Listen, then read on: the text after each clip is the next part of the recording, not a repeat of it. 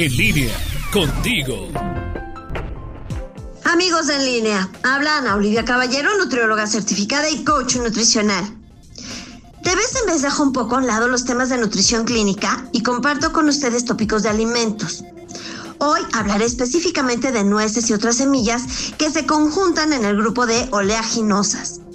Las oleaginosas son vegetales de cuya semilla o fruto se puede obtener aceite, que en algunos casos será comestible y en otros más bien es para la industria. Se trata en general de semillas pobres en agua y ricas en grasa, que en su mayoría contienen ácidos grasos saludables, como el oleico de las almendras o avellanas o linoleico, en el caso del cacahuate y las nueces. Solamente el coco tiene ácidos grasos saturados, que no se consideran saludables cuando se consumen en altas cantidades.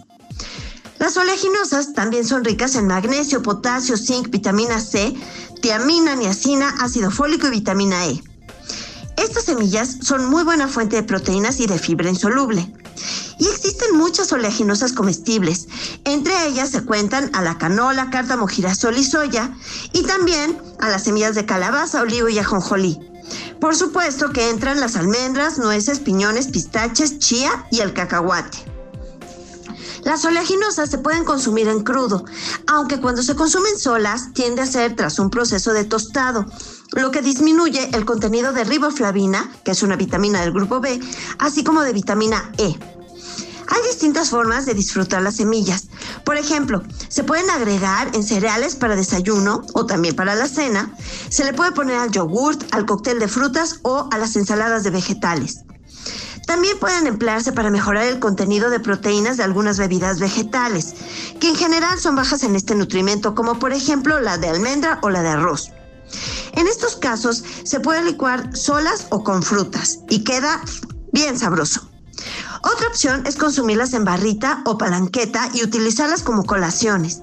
Y finalmente también pueden remojarse y luego licuarse para hacer salsas o aderezos libres de lácteos que pueden agregarse a distintos tipos de preparaciones vegetales, lo que por supuesto ayuda a incrementar el consumo de proteína y da sabores increíbles a nuestras comidas.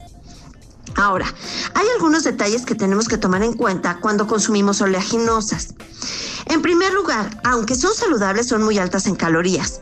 Por ejemplo, tres nueces enteras, tres, o sea, seis mitades, equivalen en energía a aproximadamente una cucharadita y media de aceite. Ahora, la verdad es que yo quiero saber quién se sienta a ver la tele y se come tres nueces nada más. La verdad es que comemos más. Por otro lado, Muchas presentaciones de semillas vienen saladas, con lo que un consumo frecuente nos puede llevar a retener líquidos y aumentar la presión arterial. Y finalmente, si usamos bebidas vegetales como de soya o de almendra, tenemos que tener cuidado con el contenido de sodio, ya que generalmente son altas en este mineral. Es por esto que si queremos integrar a las oleaginosas a nuestra alimentación como una base sana de la comida, vale solicitar orientación a un nutriólogo. Soy Ana Olivia Caballero, nutrióloga certificada y coach nutricional. A mí me encuentran en Facebook en Anaoli-en línea.